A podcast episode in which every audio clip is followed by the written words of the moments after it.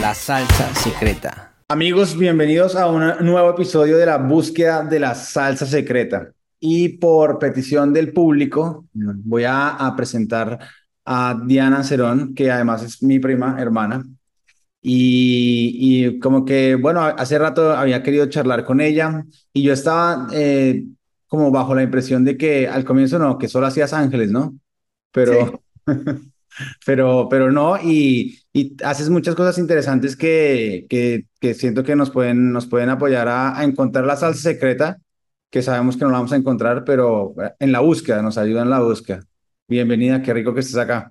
Gracias, Chechi, por esta invitación tan linda. Qué rico estar aquí con mi primo, que es increíble, pero todavía me parece un primito. todavía lo tengo en mi corazón como el primito que yo cargaba cuando era chiquita. Chévere. Oye, si quieres arranquemos por la pregunta, tal vez es súper grande, pero en, en, lo que más resumido se puede hacer es como, ¿qué son los códigos sagrados? Que me llamó mucho. Los códigos sagrados son unas mantras, oraciones, hechas en números, que se repiten 45 veces. Vienen cargadas de una información como un código de barras, que vienen con una información súper rápida con la que tú te conectas muy rápido con el cielo, o con los seres de luz, o como lo quieras llamar, con el gran espíritu creador, y logras eh, como activar ese poder innato de crear la vida que quieres rápidamente.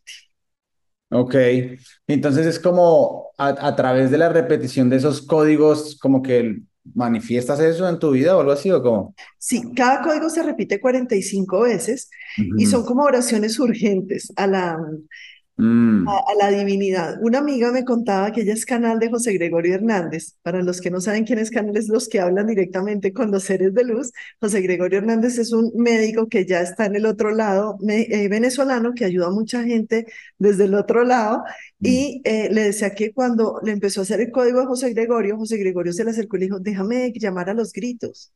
Y le dijo, ¿cómo así? Me dijo, ¿tú me estás gritando? Le dijo, no, yo estoy haciendo códigos. Entonces sí, es como un llamado de hágale, hágale, hágale. Y como a los seres de luz, como en la Biblia dice, que la, la Biblia para mí es un libro metafísico maravilloso, que entre más uno ore, pues más fácil, como que hasta que cansas, como que dice, insisto, insisto hasta que le pase. Y yo sí creo que ese tipo de cosas, no solamente como es adentro, es afuera, si tú en tu mente tienes eso y estás pidiendo eso, estás como llevando tu mente a traer lo que quiere atraer, más que pones a trabajar al cielo como es afuera para que todo te funcione mejor. Entonces los códigos además nos dan la facilidad de que la mente no interrumpa lo que tú estás pidiendo. Sí, porque si uno dice, Dios mío, quiero paz interior, quiero paz interior, pero ¿cómo voy a tener paz interior si es que este me está fregando y si no sé qué? En cambio, si tú dices paz interior es uno, te enfocas en el uno, tu mente no va a dejar meter otras cosas a lo que tú estás pidiendo. Entonces te como queda que mucho más fácil. Esos códigos están ahí programados dentro de los números, como un, sí, como Sí, exacto. todo. Entonces tú al, al hacer los números, enfocándote en los números, y eso se eh, ocurre como a través de la energía o como Es energía. Acuérdate que todo esa comunicación, sí. el universo es matemático, todo es energía y todo, todo es energía, todo es matemático, todo está Sí. en el universo codificado con números. Entonces es mucho más fácil entender así el tema cuando tú ves que los códigos son como, yo digo, son como códigos de barras al universo, como con los que te conectas rápidamente y pides chan, chan, chan.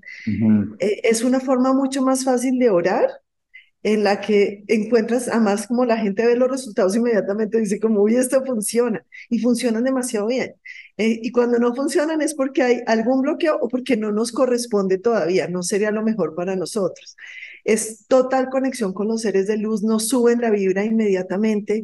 Y bueno, para las personas que creen en las afirmaciones, son afirmaciones hechas con números. Ya. Ok, entonces digamos como que cuando, cuando hablamos de, eh, yo puedo usar los códigos para pedir, ¿no? Ajá, Como claro. lo que, lo que hacemos cuando estoy orando y todo esto, ¿cierto?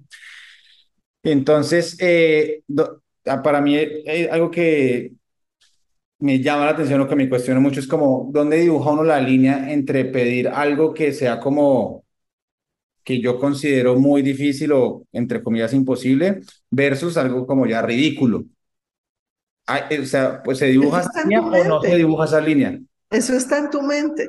Hay una cosa que me gustaba mucho de Bob Proctor que me sirvió mucho en la vida. Yo quería comprar un apartamento en Santa Marta Ujú. y eh, recién conocí a Juancho porque nos volvimos a ver y nos casamos ahí mismo.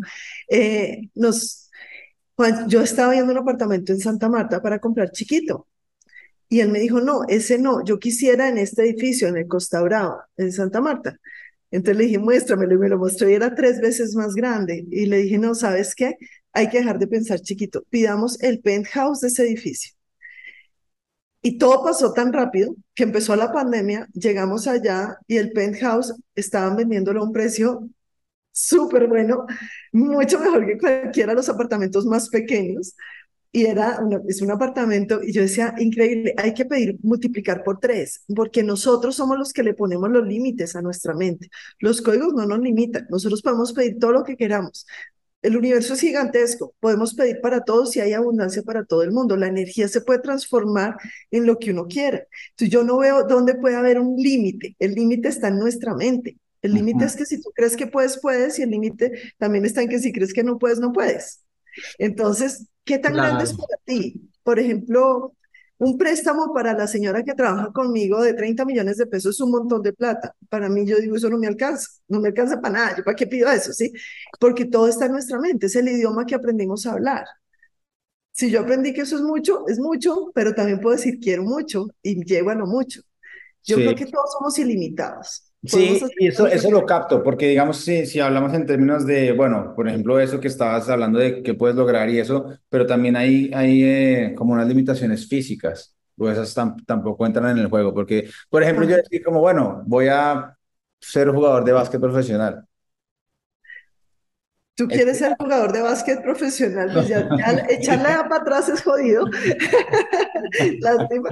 Eh, hay códigos para, para crecer y me funcionaron. Yo me puse a hacer códigos para crecer en adultos y subí dos centímetros. ¿De verdad?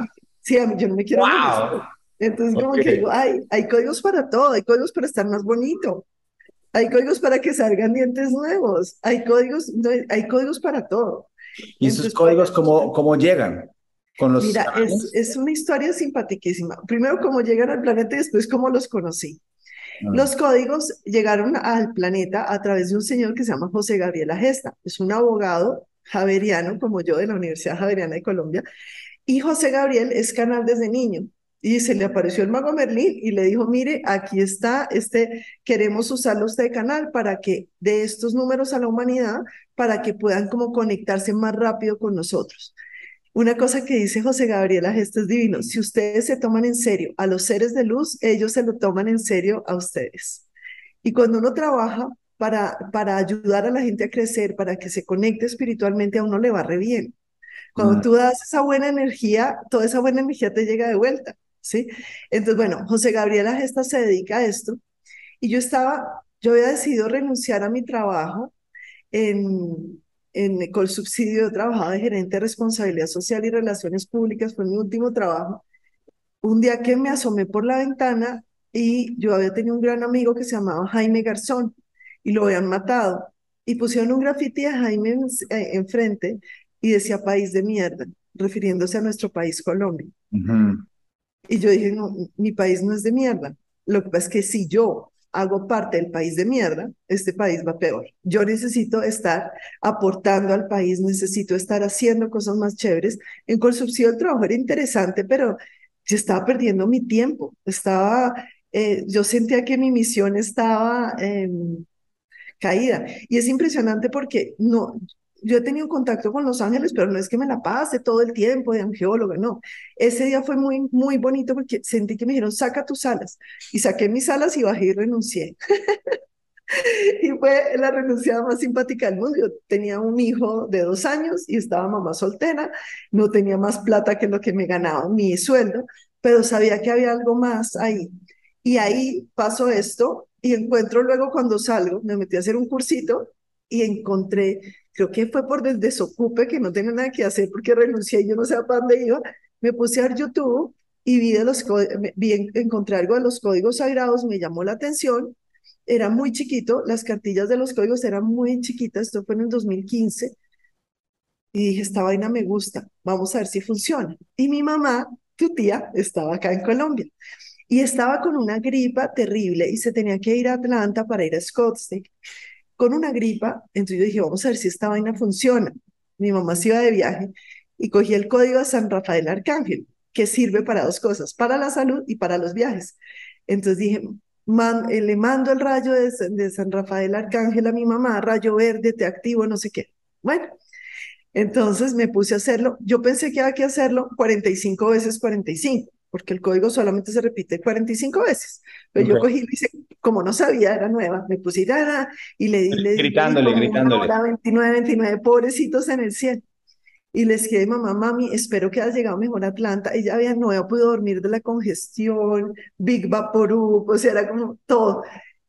Cuando le digo, mami, espero que hayas llegado bien, te mandé el rayo verde del arcángel Rafael. Y mi mamá me contesta, ay gordita, yo llegué perfecta, pero y me llegó todo el tiempo a través de, de, la ventana del avión un rayo verde al, pecho, pero no le ponga tanta tiza, igual ya me mejoré. Y yo, ¿cómo que no le ponga tiza? claro que le pongo tiza. Y esta vez no funciona. Y me, o sea, empecé a darme cuenta que funcionaban y funcionaban y seguía haciéndole. Mm. Y empecé, yo tenía unos problemas en esa época, me había metido en unos problemas terribles. Por ejemplo, le había entregado la casa de mis papás en venta a una gente que me la estaba robando. Y yo no tenía cómo hacer, un proceso en Colombia era dificilísimo. Y yo, sin puesto, había perdido la casa de mis papás, o sea, la estaba perdiendo. Yo era, ¿qué hago? ¿Qué hago? ¿Qué hago? y me puse a hacer códigos para recuperar la casa de San Miguel Arcángel para que quitar las malas energías. Bueno, te hago cortica la cosa. En año y medio, desde que conseguí el abogado hasta que hubo casación aquí en Colombia, en año y medio recuperé la casa. Mm. Eso es, eso es en 15 años en, otros, en, otras posibilidades. Fue una cosa totalmente fuera de un salto cuántico de la, de la justicia colombiana que esto pasara fue demasiado rápido, demasiado perfecto y la casa la recuperé. El día que la recuperé, llegó el mamo, me la limpió y la casa es divina, está eh, remodelada, preciosa, porque me la entregaron hecho un Bronx.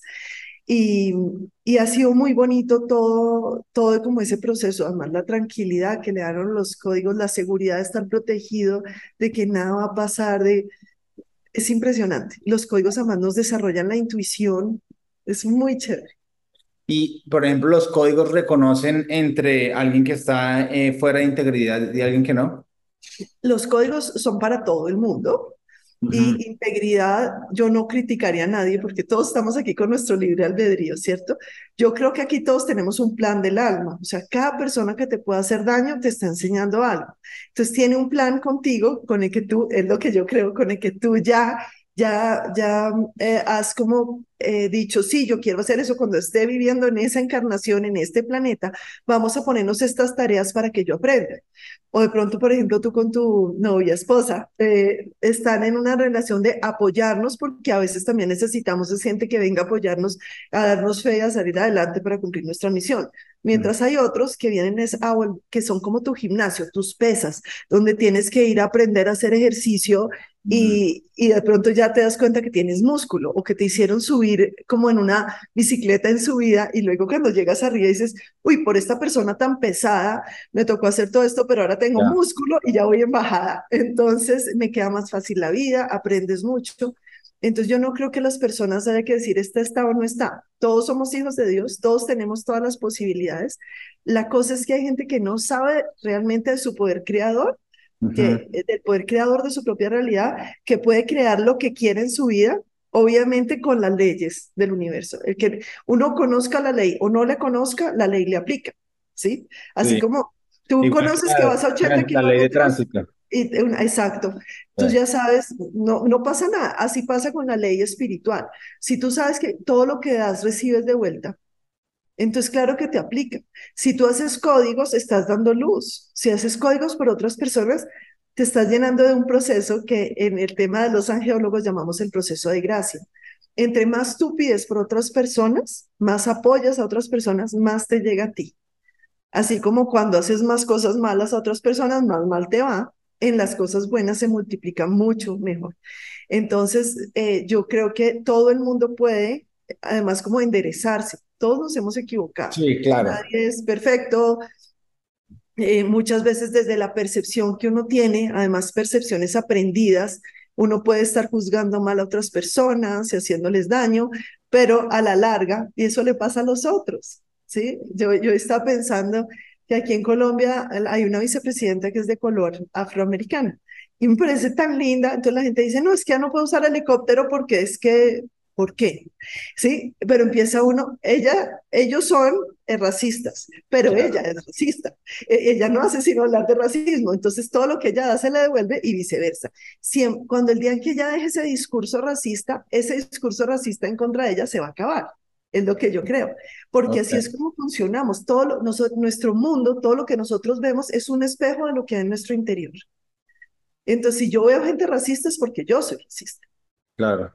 Y si lo veo a, semejante escala, tengo algo que sanar acá. ¿ah? Si no está en mí, no, no hay cómo reconocerlo allá afuera. Es decir, Exacto. para eh, que uno, lo pueda ver, tengo que, tiene que haber sucedido en mí primero, ¿cierto? Exacto. Si yo cojo mi espejo aquí y te digo, mira, aquí está Diana, oye, pero tiene los ojos, ¿cómo hago para que los ojos se le vuelvan azules? Pues ponle azules para que salgan, pone lentes azules para que aquí salgan azules.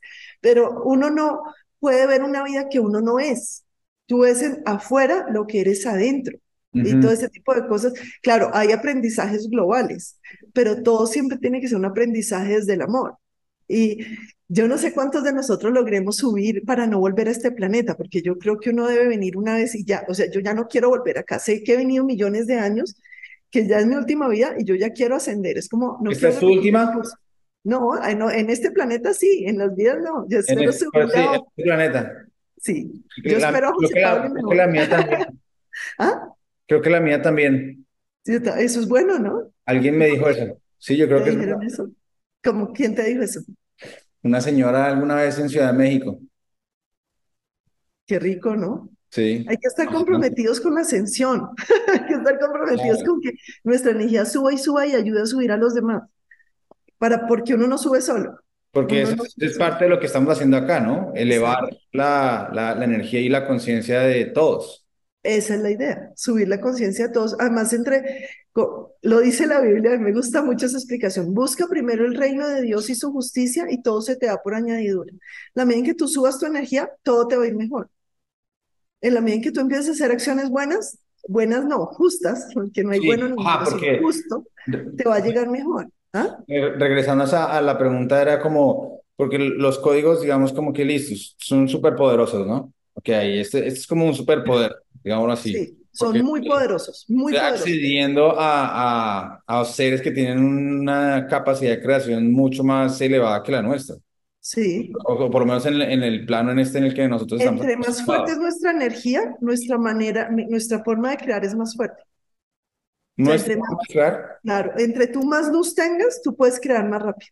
Ok, y entonces digamos que los códigos no, yo puedo usar, es alguien que puede usar esos códigos para el más alto bien de los demás y para contribuir, pero alguien puede usarlos totalmente eh, como en el egoísmo y de... Muy buena pregunta. No, los códigos, no, no hay ningún código que le pueda hacer daño a nadie. Por ejemplo, no hay, uno que me preguntan mucho y digo, no, eso no existe. Uno para que fulanito se enamore de mí. Eso no va a pasar, porque eso sería ir en contra del libre albedrío. Te voy a explicar una cosa de, desde angeóloga. Magia blanca y magia negra. ¿Listo? Magia blanca es todo lo que tú puedes crear con luz, con sabiduría. La palabra magia viene de sabiduría.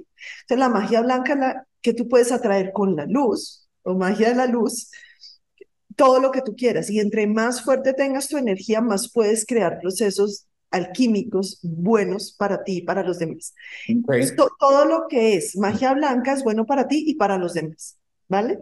Magia negra es todo lo que ah, puede hacerle daño al libre albedrío de otra persona. Entonces, la magia negra más grande que hay, digamos, en este planeta, creo yo, es matar a alguien, derramar su sangre. La magia negra generalmente se hace con cuerpos, con sangre, con cosas así, con cosas físicas. ¿sí? ¿Por qué? Porque vas en contra del libre albedrío. Esa persona venía a vivir una vida, a tener un propósito con su vida y la mataste. Y le dañaste toda su vida. Ese es un ejemplo. Pero también una magia negra es tratar de que un hombre, y hay gente que lo hace y eso existe, la magia negra existe, amarrarlo o lo que sea para que se enamore de ti, tenga que vivir el resto de su vida contigo, en vez de ser feliz con una mujer que quiere ser feliz. O sea, todo ese cuento para que sea feliz, para que la gente, la idea es que sea libre de tomar sus propias decisiones. Y eso es lo que más importa, digamos, en el tema de los ángeles. Si tú no invocas a un ángel, él no va a venir a ayudarte. Si ellos no están ahí como mirando a ver a qué horas interrumpen tu proceso, pero si tú dices necesito ayuda, inmediatamente te ayudan, porque están ahí como esperando, ¿qué hubo, qué hubo que no pida ayuda? Claro. ¿Ah? Tiene sentido, sí, como hasta que no lo pides, no, no se te da. Exactamente. En cambio, todos los seres de oscuridad, los, los encarnados y no encarnados, o uno muchas veces también puede hacer cosas en, que afectan el libre albedrío de las personas. Por ejemplo, hay mamás que con, disfrazándolo de amor manipulan permanentemente a sus hijos para que hagan lo que ellas quieren que hagan. O hay personas, por ejemplo, que piensan, no, yo ya sé que, cómo tiene que comportarse esta persona porque yo quiero que esto es lo que tiene que hacer, esto es lo que tiene que hacer. Cuando uno ni siquiera sabe qué hacer con uno mismo, uno no saber qué tienen que hacer los demás, ¿cierto? Eso para mí es parte de la magia negra, la libertad individual de crear lo que uno quiere crear, el poder innato de crear lo que uno quiere crear, esa libertad es a la que hay que apuntarle en la vida y a usarla. ¿Sí? Usar bien mi libertad, usar bien mi pensamiento, usar bien y entrenar bien mi pensamiento para que atraiga lo que yo quiero, porque los de la gente que está como, como digo yo, no, no es magia negra ni blanca, sino como ahí perdida, es que no tiene idea para dónde van. Ya. Si tú no tienes ni idea para dónde vas, pues no vas para ninguna parte. Ya, porque como que es esa libertad y tu lección de cómo usar la libertad es la diferencia entre blanco y negro, pero el que no sabe que tiene la libertad pues ni siquiera tiene acceso a, querer usarla. ¿Cómo se protege uno, por ejemplo, de, de, la magia negra? Porque dices, la magia Hay negra muchos códigos para proteger. albedrío. Es que, mira, yo tengo de lama, de mamo. ¿ah? para, los que, para los que no están viendo el podcast, ella tiene un eh, montón de pulseras, ¿no? No, sí, aseguranza se llaman. Sí. Y, y eh, eso también se protege como, con tu propio nivel de conciencia, con tu propio trabajo, te protege mira, entre tú más subas tu energía, menos, más difícil es que te ataque, pero eso no quiere decir que no vaya a pasar. La magia negra existe, ¿sí? Existe así como la magia blanca existe, que tú puedes crear tu realidad, sí, pero que hay personas que tienen además un poder muy fuerte para hacer daño, también pasa. Solamente con la envidia de las personas, los malos pensamientos de ellas hacia ti te hacen daño, así como los buenos pensamientos. Mini conjuros, ¿no?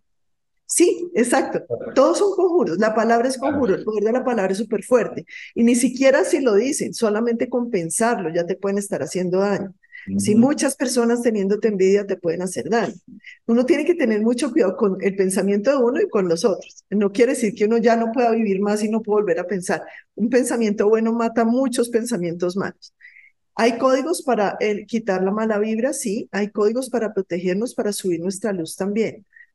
Pero también pasa que uno se vuelve como un mosquito. Si tú te empiezas a volver luz, si empiezas a mostrar tu luz, pues qué pena, los mosquitos empiezan a acercarse. Entonces toca es como eliminar eso y como poner una barrera protectora para que no entren, no vengan a picarte, digamos, no te hagan daño. Pero en la, en la medida en que uno empieza a subir su luz, empieza también a quedarle más difícil a la oscuridad existir, porque la luz acaba la oscuridad. Entonces, eh, yo no soy de esas personas neutrales que dicen, no, es que todo lo que no es, eh, donde no hay luz hay oscuridad. No, la oscuridad existe y, también busca la luz para fregarle y para bajarle la, la vibra. Y hay, hay ataques y todo eso porque estamos en una dimensión requete pesada. Entonces, sí, la idea es uno estar tratando de vivir siempre en la quinta, en la quinta dimensión, subir a la, a la energía donde los problemas de abajo solamente los observas y no te afectan donde simplemente dices, bueno, tengo que pedir para que esta persona le suba la luz y se le quite la enfermedad, le suba la luz y se le quite ese proceso de pobreza que tiene, le suba la luz y deje de tener esas percepciones de, es que generalmente la gente se afecta más por su percepción de pobreza que por la pobreza real. ¿Sí? Entonces, como para que salgan de todo eso y uno poder seguir subiendo que no estamos, no somos perfectos, no. Si, si fuéramos perfectos, no estaríamos viviendo en este planeta. Aquí estamos, vinimos a aprender y ayudar a nuestros compañeros de curso. Eso es así de fácil.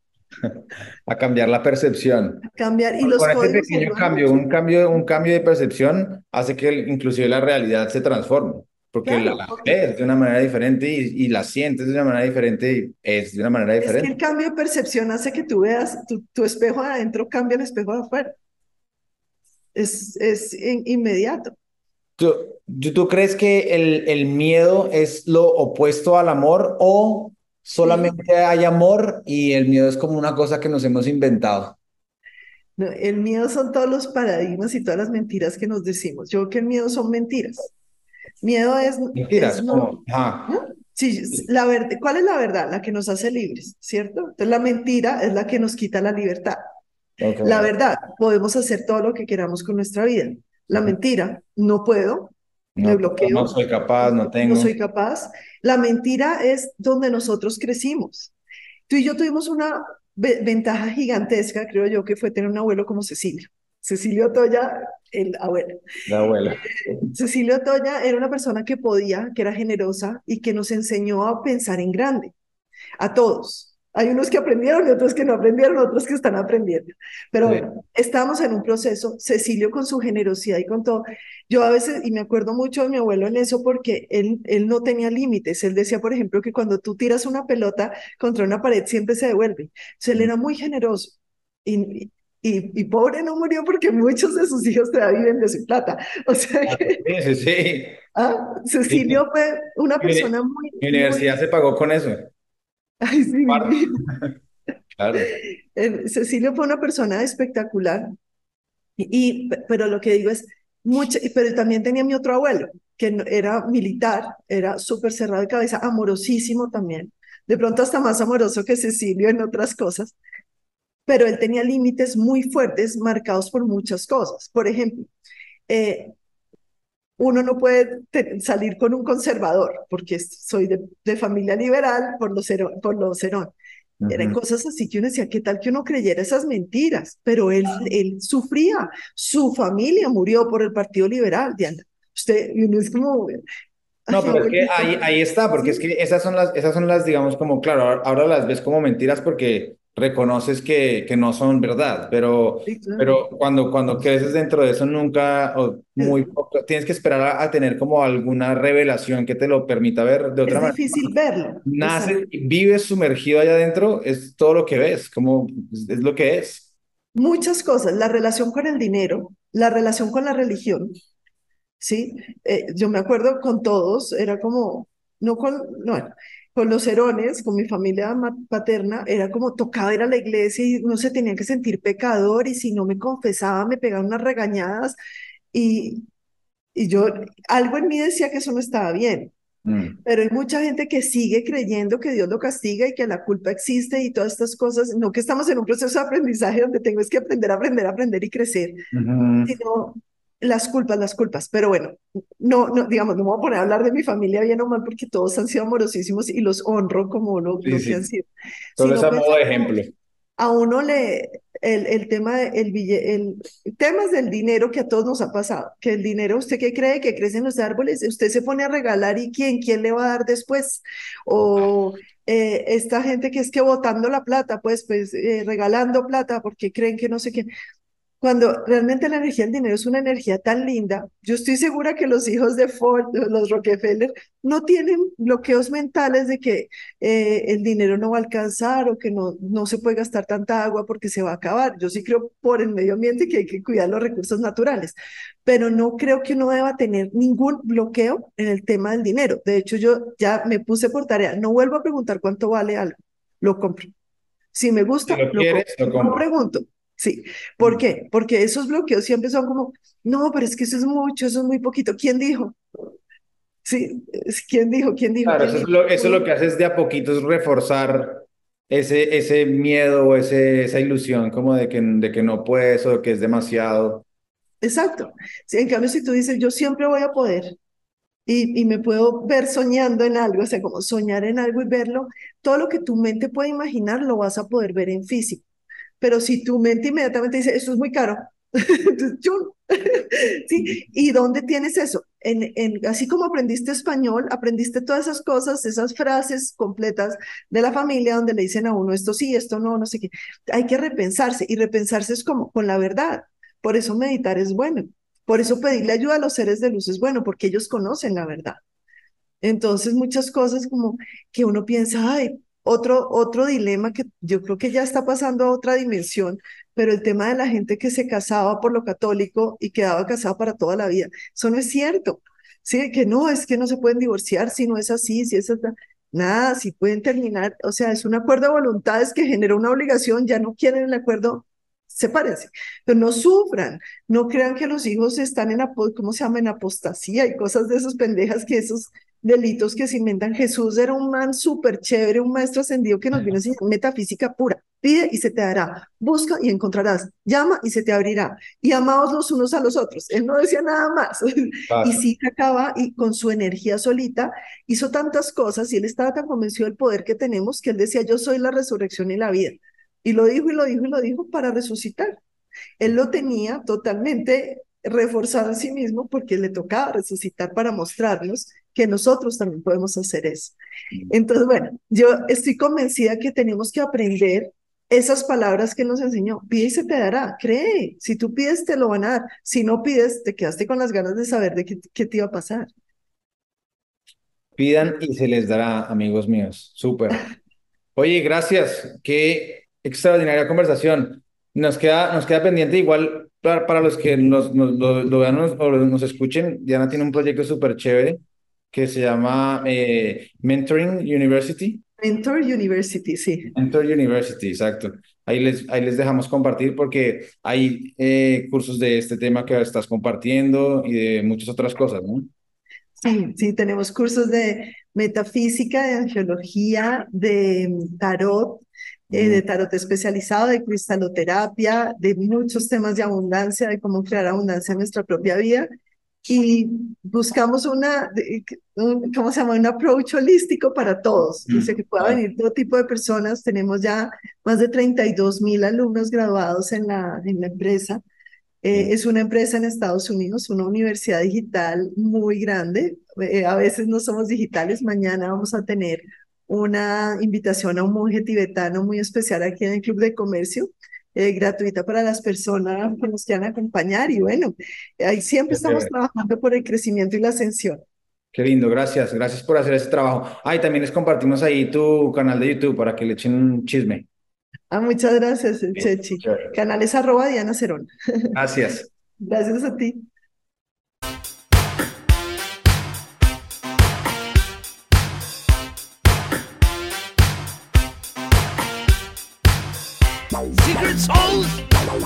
Salsa secreta.